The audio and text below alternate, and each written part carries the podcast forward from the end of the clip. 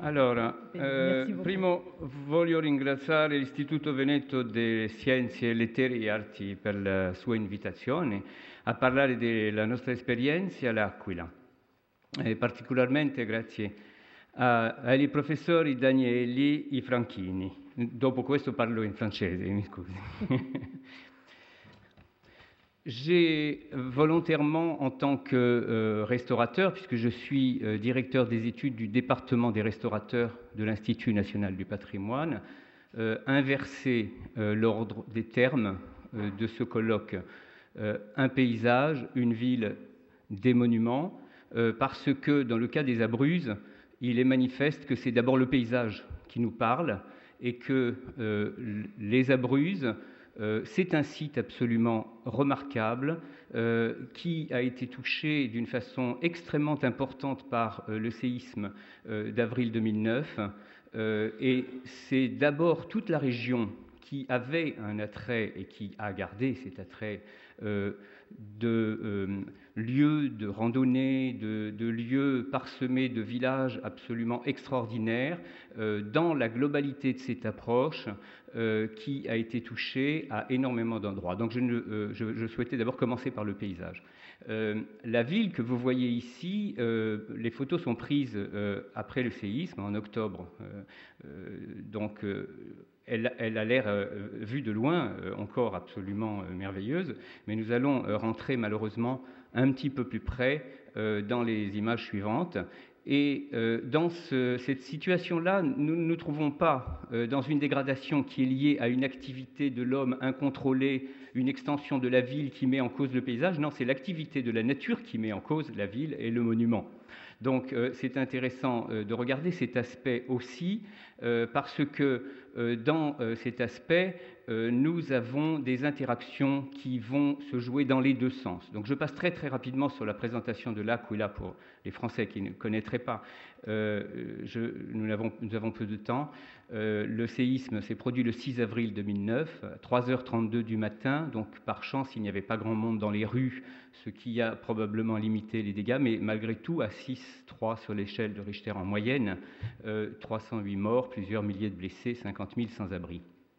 Voilà une vue euh, malheureusement euh, de quartier beaucoup plus touché, vue d'avion, vue, haut. Voilà une vue qui a euh, beaucoup frappé les, esprits parce que c'est une rue entière qui est dévastée, donc le Palazzo del Governo sur lequel on a pas mal eu de publications dans la presse. Et euh, voici d'autres exemples comme Santa Maria del Paganico qui euh, a résisté aux premières secousses mais qui a fini de s'effondrer à des euh, secousses suivantes. Je dirais un mot très rapide, ce n'est pas le sujet, mais je ne peux pas m'exprimer sur ce sujet sans insister sur la qualité de l'intervention d'urgence euh, qui euh, est coordonnée par la protection civile italienne. Alors ça vient euh, du fait qu'il y a une expérience, on a parlé de ciel, on a parlé des marches, on a une succession de tremblements de terre, l'ensemble de l'Italie est en zone sismique, mais il n'y a pas que la succession des événements, il y a le fait que la protection civile italienne a su tirer les conclusions de ces expériences en mettant au point un certain nombre de réponses appropriées, d'une part euh, en faisant en sorte d'être placé sous l'égide du président du Conseil italien et non pas du euh, ministre de l'Intérieur comme c'est le cas la plupart du temps, ce qui leur donne une capacité de réquisition et donc de coordination euh, de l'ensemble des administrations. L'intérêt de cette démarche, c'est que vous avez autour de la protection civile italienne des partenariats qui se nouent immédiatement et qui permettent une grande efficacité. Je vais le développer assez rapidement. Donc premier impact sur le paysage, bien entendu, euh, quand on a un tel nombre euh, de sans-abri, eh bien tous les abords se couvrent euh, d'hébergements, de, tentes qui ont été mises en place très très rapidement par la protection civile, en allant jusqu'à tous les détails, puisque vous avez là l'église. Euh, ce qui est très euh, frappant dans ce euh, poste avancé de commandement qui s'appelle la DICOMAC, c'est qu'on va y trouver l'ensemble des administrations et l'ensemble des acteurs privés et publics qui travailleront ensemble jour et nuit pendant toute la période de crise qui s'est étalée sur de nombreux mois. Il est surprenant pour nous, Français, lorsque nous arrivons sur place, de voir côte à côte l'armée, les carabiniers, etc. On s'y attendait, les pompiers, bien sûr, mais les administrations forestières, les administrations liées à l'adduction d'eau, à l'évacuation des eaux, les administrations sanitaires, on le supposait, et euh, les tables réservées aux biens culturels sont là au milieu de tous. Tout le monde communique ensemble, tout le monde est mobilisé, et on a donc une unité opérationnelle du fait de cette organisation particulière de protection civile. Alors, à partir euh, de euh, certain nombre d'expériences, ce sont donc constitués des savoir-faire tout à fait exceptionnels sur lesquels je souhaiterais euh, vraiment insister.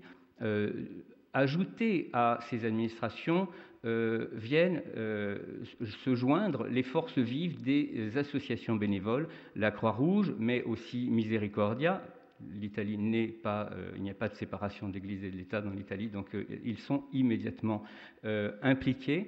les associations comme Legambiante, qui est une association d'abord tournée vers l'environnement, je vais développer, et ces personnes vont pouvoir venir entourer les acteurs principaux que sont naturellement les pompiers, donc les vigiles et del fuoco, qui sont spécialisés par euh, unité, par brigade, certains d'entre eux étant spécialisés dans le confortement euh, des monuments. Donc nous avons découvert qu'il y a un certain nombre euh, de pompiers qui se sont formés de façon spécifique pour travailler avec des techniques acrobatiques pour pouvoir conforter les monuments dans des situations extrêmement particulières. C'est donc les SAF, spéléo, alpinisme fluvial, que vous voyez ici à l'œuvre dans différents types de conditions commencer par faire des actions immédiates de sécurisation de l'ensemble des édifices, par des sanglages tout d'abord, puis petit à petit par des confortements en bois, et ensuite par des confortements euh, métalliques. Euh, je, redévelopperai tout à l'heure cet aspect.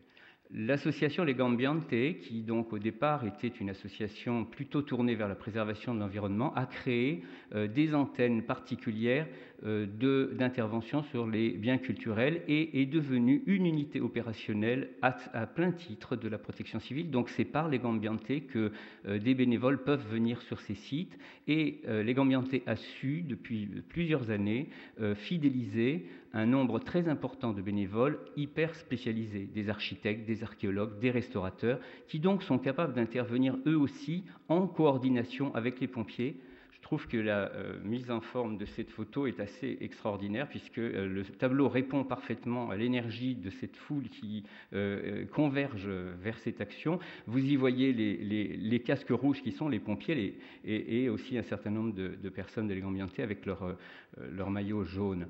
donc cette mission de l'Égambianté d'aller chercher les œuvres qui sont sorties par les pompiers, puisque seuls les pompiers peuvent pénétrer par ces techniques acrobatiques dans des bâtiments qui sont encore extrêmement dangereux. Euh, ces euh, bénévoles de l'Egambianté vont ensuite procéder à la documentation, au catalogage, à l'emballage, au stockage, puis à l'évacuation des œuvres les plus sensibles vers des zones moins euh, en danger, puisque Celano, à 60 km environ. Euh, le musée euh, préhistorique de Celano, le musée euh, archéologique de, Celano, héberge maintenant non seulement l'ensemble des objets mobiliers qui ont été évacués, mais a installé un atelier qui va être pérennisé comme atelier de restauration pour ce type de situation. Donc la question que nous nous posons dans le cadre de la thématique de ce colloque, euh, le paysage, la ville, les monuments, euh, nous interroge sur la question du cadre de vie. lorsque nous nous trouvons en face de, ce type de bouleversement, ben, le paysage urbain, lui, est complètement bouleversé. La population est à l'extérieur et elle sait qu'elle ne va pas revenir avant longtemps. Quand est-ce qu'on va leur rendre leur ville? Parce qu'il est certain que euh, vous voyez ici un certain nombre de, confortements de bâtiments, euh, euh, la circulation dans la ville, le, retour dans les bâtiments va poser d'énormes problèmes, d'abord techniques, puisque l'ensemble de ces renforcements ont été faits uniquement par des pompiers pour le moment. Personne d'autre que des pompiers n'ont pu agir sur ces monuments ça vous montre le niveau de spécialisation des pompiers, mais ça vous montre aussi l'ampleur de la problématique. Il va falloir de nombreuses années avant que les habitants puissent revenir sur place. Donc, je reviens un petit peu à ce qui était dit tout à l'heure. dans l'intervention précédente, le patrimoine, ce n'est pas seulement une ville, un monument, un paysage. Il y a un autre acteur qui est fondamental, ce sont les populations. C'est-à-dire que s'il n'y a pas une adhésion, une appropriation de ce patrimoine, s'il euh, y a un impact économique tel que euh, les populations ne peuvent plus vivre à l'intérieur de ce village, que va-t-il de cette ville, que va-t-il se passer? Euh, Le coût des travaux est tel que la spéculation immobilière va faire que les habitants qui étaient auparavant dans cette ville risquent de se retrouver dans des cités de moindre qualité à l'extérieur, qui elles-mêmes vont dénaturer les abords et que l'ensemble de la société va être totalement bouleversé. Donc c'est extrêmement euh, complexe de connaître réellement le, le processus euh, à, mettre en œuvre de manière à arriver à retrouver cette ville. Cette ville qui était une ville extrêmement animée, vous voyez là la place du marché, euh, cette ville ne sera, pas, ne sera plus dans cet état pendant de nombreuses années. Euh, avant de vous parler du travail que nous avons été amenés à faire à l'Institut national du patrimoine sur Santa Maria del Suffragio, euh, je tiens à dire que de ce point de vue, il, nous semble important de ne pas rester entre spécialistes par rapport aux biens culturels, par rapport au patrimoine. Cette unité organique qui a été déjà signalée dans plusieurs des communications aujourd'hui entre euh, le paysage, la ville, les monuments, mais aussi l'ensemble du tissu urbain, aussi l'ensemble du secteur sauvegardé, aussi l'ensemble des habitations civiles, euh, doit être traité dans son ensemble et ne peut pas rester uniquement entre les mains de spécialistes. Donc on se prend à rêver que de grosses actions de formation à la réhabilitation du patrimoine architectural permettent de recréer un peu d'emplois et d'accélérer un peu la reconstruction et la réhabilitation pour que les personnes habitants de cette ville qui sont aujourd'hui sans abri puissent euh, y revenir. Très rapidement, euh, euh, ces informations sur la manière dont nous nous sommes retrouvés, Institut national du patrimoine, impliqués dans des chantiers écoles pour Santa Maria del Suffragio. Dès le lendemain du sinistre, le ministère de la Culture a envoyé un signal de solidarité au gouvernement italien euh, nous avons euh, très rapidement été impliqués. Euh, j'étais envoyé aux côtés de Didier Réplin, architecte en chef et inspecteur général des monuments historiques, pour une mission d'expertise pour essayer d'évaluer les possibilités de coopération entre nos pays. Et dans, dans, un premier temps, notre préoccupation et la demande qui était formulée par nos amis italiens était plutôt de l'ordre de l'échange méthodologique, puisque comme vous l'avez vu dans la communication précédente, les Italiens sont plutôt euh, des exemples, des modèles euh, qui ont énormément euh, de choses à nous apprendre. Nous ne pouvons venir que simplement donner un signe de solidarité et le partage d'expériences est certainement quelque chose qui est le, plus important. Le choix a été fait à la demande du président du Conseil, Silvio Berlusconi, de faire adopter un certain nombre de monuments et nous avons donc conseillé au gouvernement français d'adopter cette église parce qu'il nous semblait euh, c'était celle qui apportait le plus euh, de possibilités de maintenir ce projet, de faire de l'échange méthodologique à travers euh, ce, signe d'adoption. Donc il y a une contribution de la France qui a été proposée de l'ordre de 3,2 millions d'euros, mais nous avons vraiment insisté pour qu'une coopération technique soit incluse dans ce dans cet ensemble d'apports, de, contributions financières, et euh, l'ensemble euh, des études préalables, du suivi de chantier, euh, de l'accompagnement du chantier qui sera dirigé par Didier Replin, ainsi que les actions de formation que l'INP va mener feront partie de cet apport, et nous espérons vraiment que cela nous permette de développer des échanges méthodologiques avec les Italiens, notamment sur la mise en valeur des bonnes pratiques que je vais essayer de euh, développer euh, un petit peu plus euh, tout à l'heure, c'est principalement cette capacité d'organisation, principalement cette capacité de professionnalisation de l'ensemble des acteurs qui nécessiterait un effort de formation d'acteurs dans l'ensemble des pays qui peuvent être touchés par ce type de sinistre. Voilà, très rapidement, mais je ne vais pas m'attarder sur l'historique, l'église Santa Maria del Suffragio avant euh, le sinistre, avec un dôme euh, absolument euh, extraordinaire, cette coupole de Valadier en 1805. l'église a été reconstruite en 1713 après le sinistre absolument catastrophique de 1703, puisqu'en 1703, la ville a été quasiment rasée. Et vous verrez qu'un des intérêts que nous avons trouvé pour justifier le choix de cette église est que Valadier avait introduit un euh, système antisismique dans cette coupole euh, dès le départ, qui se voit malheureusement lors du sinistre. On voit, vous voyez à droite la coupole effondrée, on aperçoit dans la tranche du pignon de mur qui reste à droite trois points noirs qui sont la section de trois chaînages en bois qui ont été introduits à l'intérieur des murs de manière à maintenir des liaisons souples on parlera du ciment tout à l'heure. Les liaisons souples, euh, c'est vraiment euh, la logique, la grammaire des constructeurs euh, traditionnels. Tout est déformable, tout est calculé de manière à ce qu'il y ait un équilibre entre les forces et les résistances. Et ce liaisonnement n'a pas fonctionné lors du tremblement de terre pour deux raisons. La première raison, c'est qu'il y a eu un incendie euh, à une certaine époque, il y a, euh, je crois, une cinquantaine d'années, euh, qui a endommagé une partie de ces liaisons en bois, qu'ensuite il y a eu des infiltrations d'eau qui ont endommagé pas mal de liens en bois qui ont commencé à se dégrader, à être un peu attaqués par des micro-organismes. Puis, malheureusement, l'idée désastreuse de protéger entre guillemets la coupole par une chape de béton armé euh, lorsque les secousses ont commencé à euh, se développer, euh, a entraîné toute la coupole. D'où le résultat de ce tas de gravats, c'est la coupole arrivée en bas du cœur. Voilà, très rapidement, je vais vous montrer ce professionnalisme des pompiers, la manière dont ils ont mis en sécurité l'édifice. Il ne s'agit pas de restauration, il s'agit uniquement de mise en sécurité. Euh, déjà, euh, cette curieuse image de l'araignée en métal euh, à gauche, je vais vous en faire voir plus de détails. un tunnel de protection qui nous a permis de pénétrer à l'intérieur à droite ce filet qui nous permettait de travailler sur euh, l'évacuation euh, des gravats sans risquer de recevoir quelques éléments euh, qui pourraient chuter. Et puis, pour couronner le tout, une fois que l'araignée a été mise en place, la construction d'une couverture de la coupole qui a été de A jusqu'à Z entièrement faite par les pompiers. Alors, on n'est pas à Cannes, mais j'ai deux films sur là, là qui sont très positifs.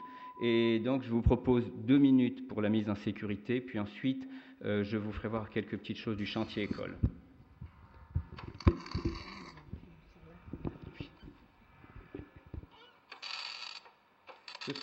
Ce, sont des pompiers.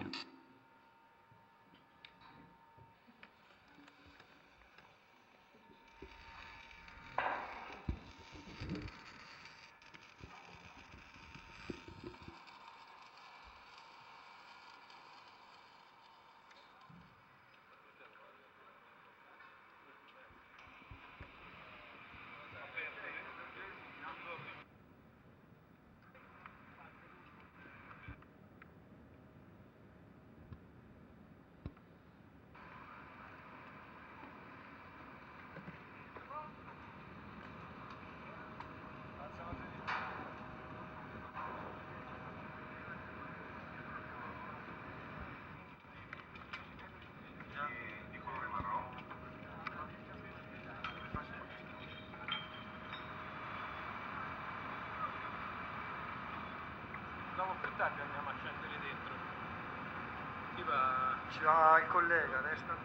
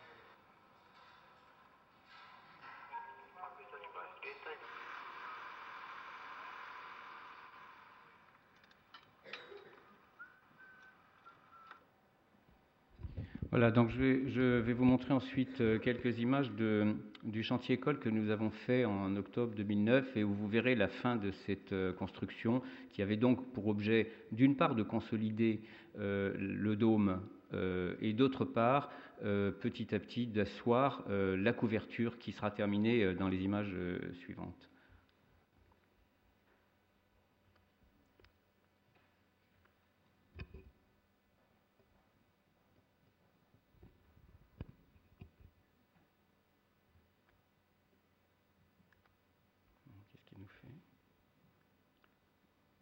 en train de charger, je crois.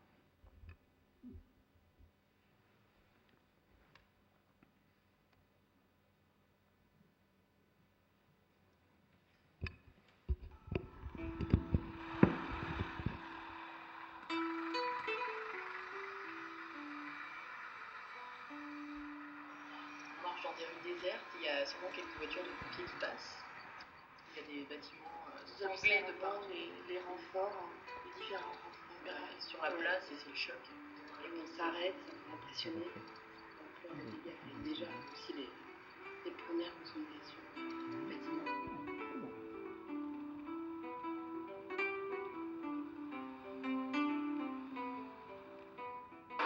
Donc euh, ce matin, comme vous le voyez, on commence mais rien n'est réellement prêt.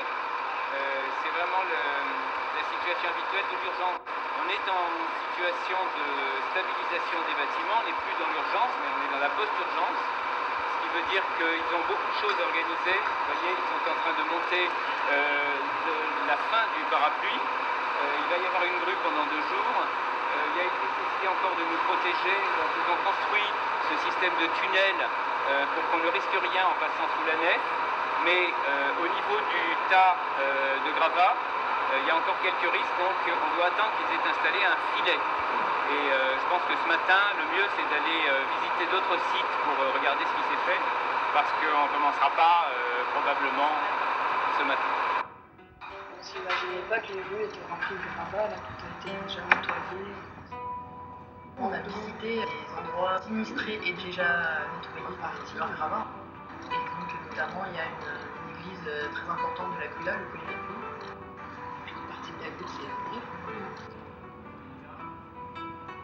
où ils vont faire un certain nombre de relevés. Ils ont pris des photos aériennes du tas de gravats et le moment de, la brisure, en fait, a provoqué une, explosion et, une diffusion, euh, une projection très importante.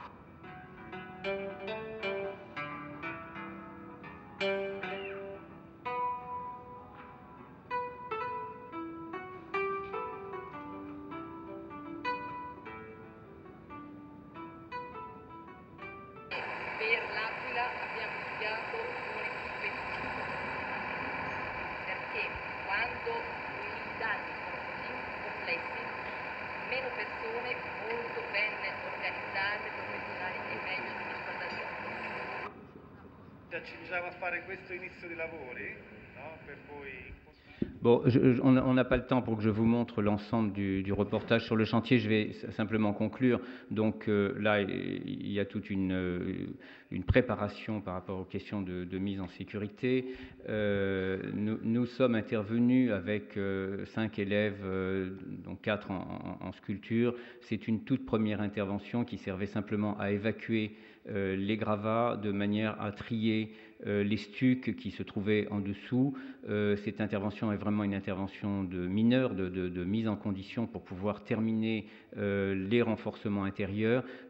ça inaugure d'une coopération que nous allons développer pendant maintenant trois ans avec nos amis italiens en continuant un certain nombre de chantiers écoles sur place, mais aussi en faisant des chantiers euh, écoles sur les objets qui ont été déposés à Celano.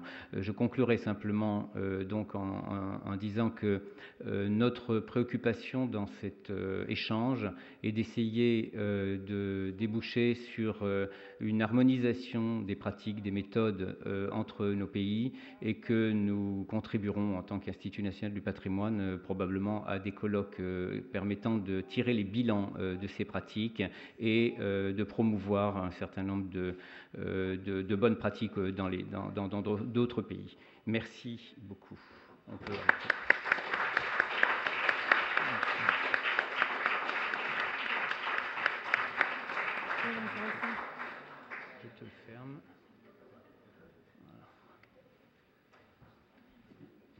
Merci beaucoup. Dans la cathédrale qui est juste un petit peu plus loin, sur la place du marché, où nous sommes rentrés euh, quand elle venait d'être ouverte, euh, il y a une énorme poutre en ciment, comme ça au milieu, sinistre, et qui en fait avait agi, s'était détaché et avait agi comme un bélier et avait fait effondrer l'ensemble de la cathédrale en frappant la cathédrale comme ça.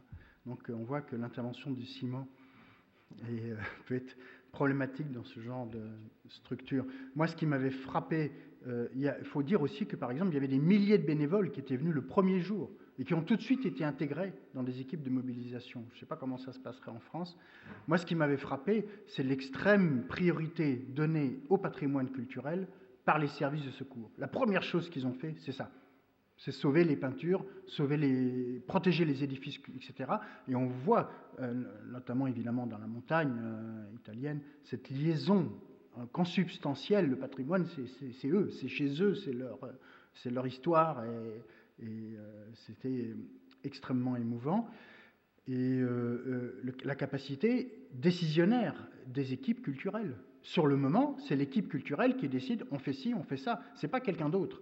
Euh, je voudrais quand même rappeler que lorsqu'il y a eu l'incendie euh, de la chapelle euh, de Lunéville, le préfet a interdit au service du patrimoine de, au château de oui, la chapelle du 18e, hein, au château de Lunéville, le préfet a interdit au service du patrimoine de rentrer pendant des mois alors que les stucs se dégradaient à cause de l'humidité.